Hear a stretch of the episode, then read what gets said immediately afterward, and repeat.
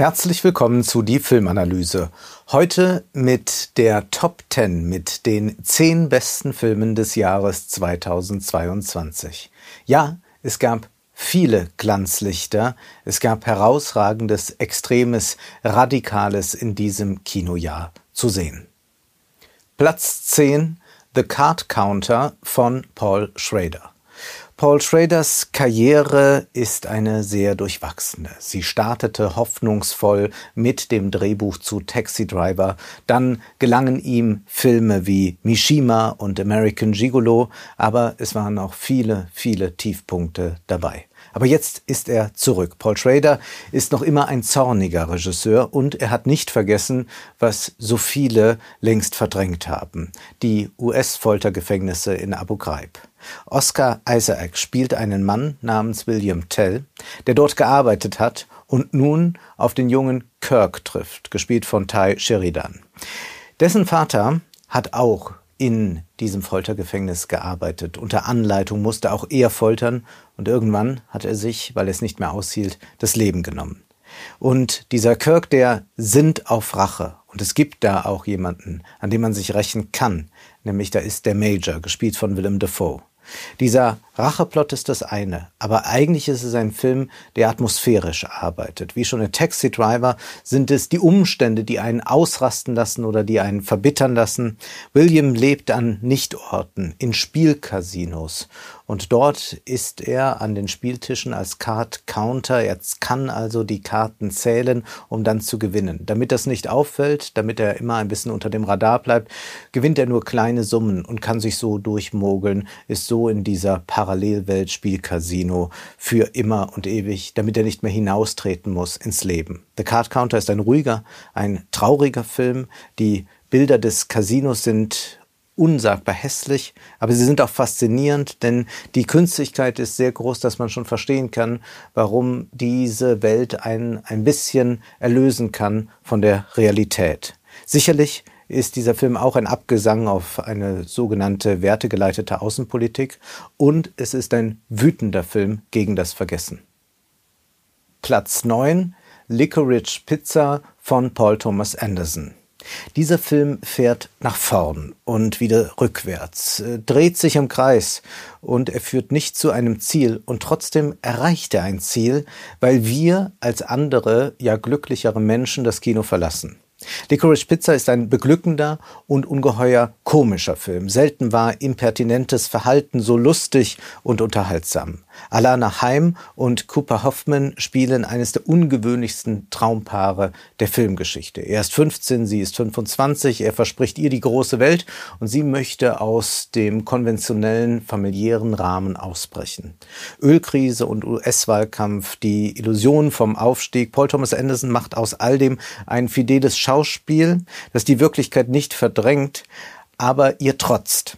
Klar, die Tragödie ist hier immer zum Greifen nah, in jedem Moment, aber wie der LKW in den Serpentinen sich schlängelt, so kann auch der Film es schaffen, diese Tragödie zu umgehen. Platz 8 Das Glücksrad von Ryusuke Hamaguchi. Mit Drive My Car hat Hamaguchi schon einen herausragenden Film vorgelegt und jetzt folgt gleich sein nächster. Der japanische Regisseur gehört zu den Meistern des Gegenwartskinos. Kein anderer versteht es, so schnörkellos klare, schöne Bilder auf die Leinwand zu zaubern. Es gibt auch in das Glücksrad kein einziges schwaches Bild. Erzählt werden drei Geschichten vom Schicksal, von Wendungen, die ein Leben, eine Beziehung nehmen kann. Das Glück kennt nur Minuten und diese können auch in einer Verwechslung liegen.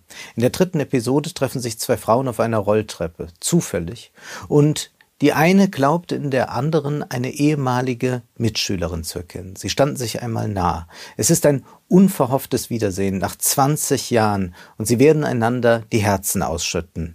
Aber es ist ein Missverständnis. Sie kennen einander eigentlich gar nicht, aber sie wünschen es sich irgendwann so sehr.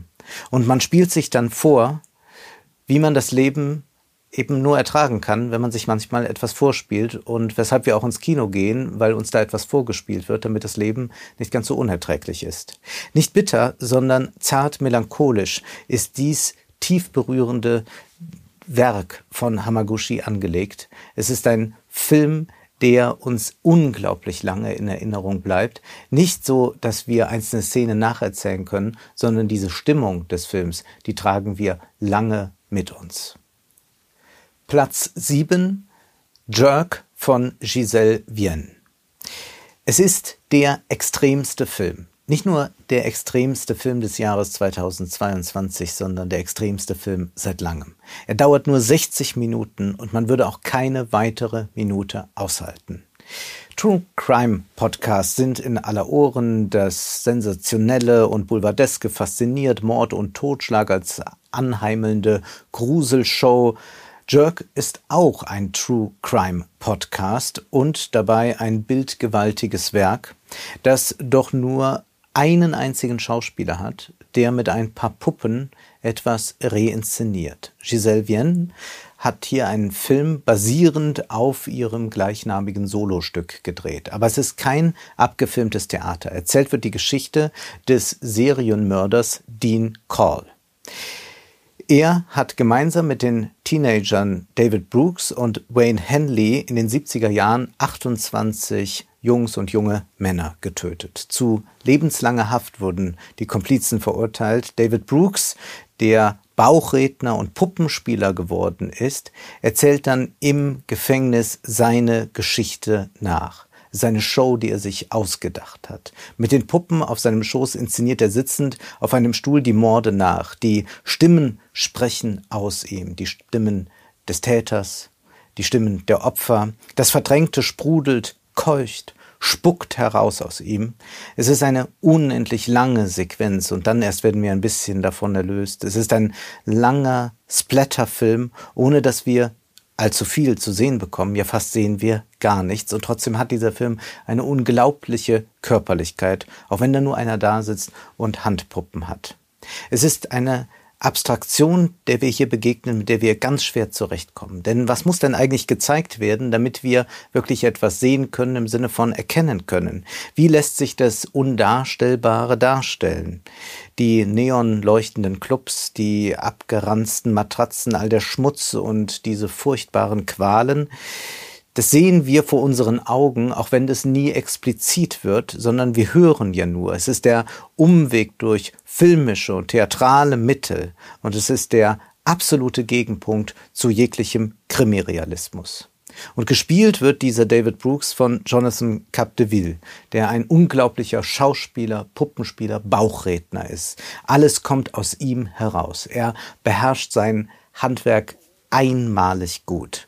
Und das ist das Wahnsinnige an diesem Film, dass es nicht nur thematisch uns daran führt, so nah, wie wir es gar nicht glauben und nicht aushalten können, sondern dass es ein Film ist, natürlich über das Filmemachen, über das Handwerkliche, dass Film ja nur etwas Gemachtes ist und dass wir dennoch fast beim Ansehen zerrissen werden. Platz 6 The Menu von Mark Mylott. Dieser Film ist eine der wenigen großen Überraschungen des Jahres. Viele allegorisch angelegten Filme in der letzten Zeit konnten nicht so richtig punkten, denn es hakte immer irgendwo, beziehungsweise war die Bedeutungsoffenheit so groß, dass sie oft zur reinen Beliebigkeit führte.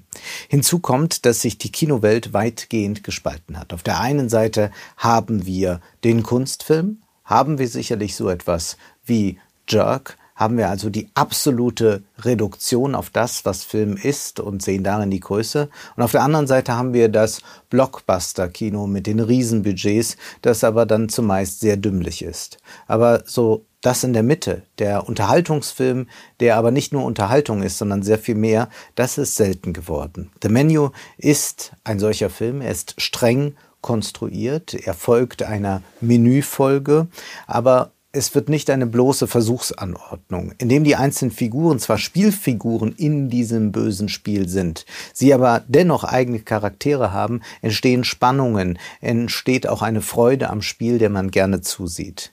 Die Debatten über die Rolle und die Funktion von Kunst, die sind weitgehend identitätspolitischer Kleingeistigkeit gewichen. The Menu aber leistet einen sehr saftigen Debattenbeitrag. Platz 5 Vortex von Gaspar Noé. Gaspar Noé ist der Provokateur vom Dienst. Er hat sicherlich auch sehr, sehr wichtige Filme gemacht, aber irgendwann wird das doch etwas sehr Erwartbares oder es nervt einfach nur noch wie in Climax. Nun aber provoziert Noé auf eine nie dagewesene Weise. Wir sehen in diesem Film Dario Argento und Françoise Lebrun. Sie leben in diesem Film zusammen als altes Ehepaar. Aber sie leben zusammen und getrennt zugleich. Alles, was da stattfindet, das improvisieren sie. Es ist ein radikales Werk über das Ende des Lebens, auch das Ende einer Ehe. Und diese Trennung ist deshalb schon fast vollzogen, weil sie sehr stark dement ist, auch suizidal veranlagt ist und er eigentlich noch etwas vollenden will. Er möchte noch ein Buch schreiben über das Kino und das Träumen. Und weil diese zwar zusammenleben, aber getrennt voneinander sind, entscheidet sich Gaspar Noé, einen Splitscreen zu verwenden. Und zwar den ganzen Film hindurch. Wir sehen auf der einen Seite ihn, auf der anderen Seite sie. Und irgendwann werden wir in einem Screen gar nichts mehr sehen, dann wird dieser Screen verschwinden. Jeder stirbt hier für sich allein in seinem Rahmen.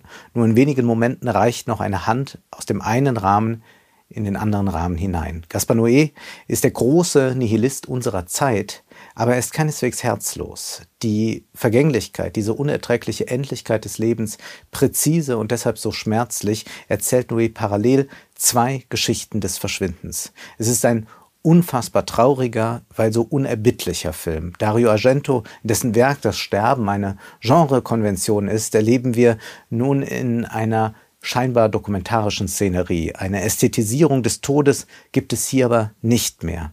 War, fragt dieser Film, alles nichtig? Verschwindet ein Leben wie die Inneneinrichtung einer Wohnung? Und was ist dann dieser Film? Ist er auch nur eine Spur, die verschwinden wird? Platz 4 Everything Everywhere All at Once von Daniel Kwan und Daniel Scheinert. Der Weg führt vom Waschsalon zum Finanzamt und dann unmittelbar in Multiversen. Dieser Film befreit die Fantasie von allen denkbaren Fesseln und es ist ein Film, der handwerklich brillant ist, der natürlich mit neuer Technik arbeitet, aber es wird nie ein CGI-Spektakel, sondern es gibt auch eine wunderbare Handwerklichkeit, etwas Gemachtes in diesem Film zu bewundern. Es ist ein überbordendes Werk, das sein Medium durchdrungen hat. Denn was sind Filme anderes als parallele Welten, in die wir uns für zwei, drei Stunden hineinbegeben? Die Erzählweisen sind, wie wir zuletzt in Avatar 2 sehen mussten, oft furchtbar limitiert. Quan und Scheinert brechen all dies auf. Wir sollten das aber jetzt nicht als eine Ausnahme von der Regel nur betrachten. Vielmehr sollten wir es als einen Aufbruch erkennen. Man könnte auch woanders hingehen mit der Fiktion. Lange Zeit wurde das Denken auch des Existenzialismus bagatellisiert und man hat sich nicht mehr so richtig dafür interessiert, hat es eher ins Museum gesteckt, historisiert, wo aber die Existenz nicht nur ökonomisch, sondern auch allumfassend in Frage gestellt ist. Da ist vielleicht ein existenzialistisches Denken und eine existenzialistische Fiktion wieder wichtiger.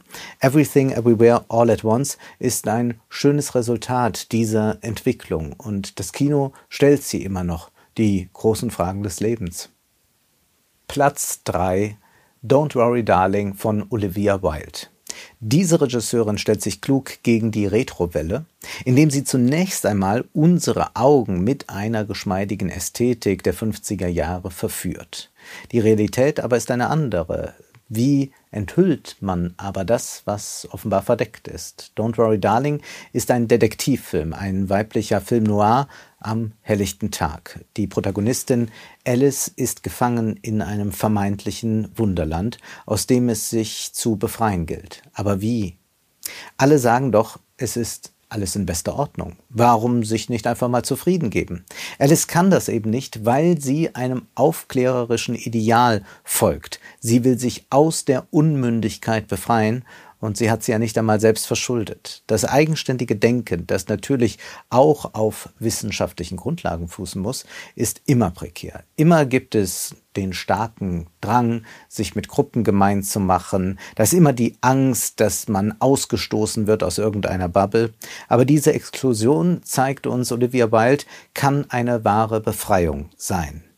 Die Freiheit ist nie zeigt uns dieser Film eine Selbstverständlichkeit, sondern die Freiheit ist auch immer sehr harte Arbeit. Platz 2 Axiom von Jöns Jönsson. Dies ist einer der intelligentesten und kurzweiligsten Filme seit langem. Julius, gespielt von Moritz von Treunfels, ist eloquent, freundlich, aber auch nicht aufdringlich. Er arbeitet als Museumswärter in Köln. Kürzlich erzählt er, fuhr er da eines Morgens durch die Straßen und was sah er da? Einen Mann, splitterfasernackt und der ging ganz normal so durch die Gegend. Eine komische Geschichte. Seine Freunde lädt er zu einem Segeltörn ein. Die Familie hat ein eigenes Boot, mütterlicherseits sei er adlig. Doch bevor sie dann an Bord gehen, da bekommt Julius einen epileptischen Anfall. Der Ausflug fällt aus. Julius taucht aber dann bei den Freunden nicht mehr auf, aber er lebt so weiter, er lernt neue Leute kennen. Julius ist ein Hochstapler. Nicht um reich zu werden tut er all das, sondern wir fragen uns, warum belügt er alle? Und der Film ist so fein angelegt und Treuenfels gibt seiner Figur eine solche Elastizität, dass man gar nicht von Lügen sprechen will, sondern lieber fragen möchte, warum erfindet dieser Julius unaufhörlich Geschichten? Wenn wir wissen, dass seine Geschichten nicht wahr sind, können wir eigentlich dann den anderen Figuren im Film glauben, die erzählen ja auch das eine oder andere und das können wir gar nicht überprüfen. Wann ist etwas im Film wahrhaftig und wann können wir überhaupt von Wahrhaftigkeit sprechen, wo wir es ja mit Fiktion zu tun haben? Und was bedeutet das eigentlich für unser Leben? Es steckt, so erkennen wir mehr und mehr im Laufe des Films, viel Julius in uns. Denn auch wir schmücken aus, spielen Theater, schwindeln ein wenig, nur sind wir vielleicht nicht ganz so clever wie Julius.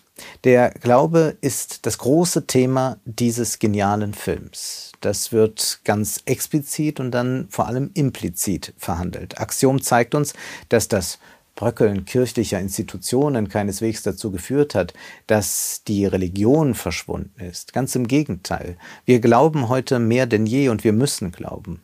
Ganz subtil ist dieser Film angelegt. Subtil, das kommt eigentlich aus dem lateinischen Sub, äh, Subtextilis und meint fein unter anderes gewebt. Und so ist dieser Film. Er ist fein gewebt und da ist noch etwas darunter und noch etwas darunter. Aber gibt es da überhaupt so etwas wie einen wirklichen Kern? Wahrscheinlich doch nicht. Wie ein Film, so wollen auch wir beeindrucken, wollen spannend sein, interessant sein, wollen unterhalten, wollen herausragen in irgendeiner Weise. Und ist das nicht auch alles nur Spiel? Authentizität ist eine Illusion, zeigt uns dieser Film. Und selbst wenn wir schon alles wissen, ertappen wir uns auch beim Zusehen dabei, wie wir immer wieder diese Hoffnung haben, dass Julius jetzt an diesem Punkt, wenn er sich zum Beispiel schon als Architekt ausgibt, einmal ein anderer wird, jetzt mal wirklich ehrlich ist. Axiom ist ein ungeheuer leichtfüßiger Film und eben das macht ihn so verstörend. Platz 1 Im Westen nichts Neues von Edward Berger. Zugegeben, dieser Film müsste eigentlich im Kino weiterhin zu sehen sein. Ja, das ist das Problem mit Netflix, zugleich aber erlaubt Netflix ein viel größeres Publikum. Viel mehr werden diesen Film gesehen haben, als wenn er nur im Kino gezeigt worden wäre. Der Film aber gehört, wenn schon nicht auf die große Leinwand, so doch auf einen möglichst großen Bildschirm. Man muss diese Bilder nah erleben, man muss sie groß erleben. Denn in dieser Neuverfilmung von Erich Maria Remarques Antikriegsroman wird der Versuch unternommen, durch Bilder einen Erfahrungsraum aufzutun. Und dieser Versuch gelingt. Näher kann man an den Krieg nicht herankommen, es sei denn, es wäre tatsächlich Krieg. Damit dies nicht geschieht, sollten wir uns diesen Bildern aussetzen. All diese Videospiele, die Echtzeitbilder aus den Fernsehnachrichten, die Propaganda-TikToks verblassen gegen die Wahrhaftigkeit jener Szenen, die Edward Berger auf die Leinwand projiziert. Im Westen nichts Neues handelt vom Kriegseintritt von ein paar naiven Jungs, die bis gestern noch die Schulbank drückten. Sie geraten in den Nebel des Krieges und die meisten kommen darin um. Nicht dokumentarisch, aber mit einer überwältigenden Ästhetik, die eine Art Hyperrealismus vielleicht darstellt, mit einer Ästhetik, die ergreift, die uns erschüttert, werden wir körperlich von diesem Film angegriffen. Die Maschinerie des Krieges und des Kinos werden hier zusammengedacht, aber für eine pazifistische Botschaft. Man kann diesem Film nur viel Erfolg bei den Oscars wünschen. Es wäre eine Auszeichnung für diese alberne Veranstaltung, wenn im Westen nichts Neues gewinnen würde. Dies ist ein Film, der mit Sicherheit bleiben wird, aber das gilt auch für all die anderen Filme, die hier erwähnt wurden. Es sind Filme, die uns diese ganze Bandbreite des Mediums zeigen, die uns äh, natürlich emotional packen, die uns aber auch zu einem anderen Denken, zu einer anderen Sicht bringen. Zum Schluss bleibt mir noch Dank zu sagen. Vielen Dank für die Aufmerksamkeit, die Beständigkeit, für den Zuspruch, für die finanzielle Unterstützung. Ich wünsche frohe und friedliche Weihnachten. Der Film ist aller Unkenrufe zum Trotz auch dieses Jahr nicht verschwunden. Vielleicht, weil wir nicht nur schauen, sondern auch sehen wollen. Das war die Filmanalyse mit Wolfgang M. Schmidt. Ihr könnt den Podcast finanziell unterstützen. Entweder unter www.paypal.me-filmanalyse oder unter der in der Beschreibung angegebenen Bankverbindung. Vielen Dank.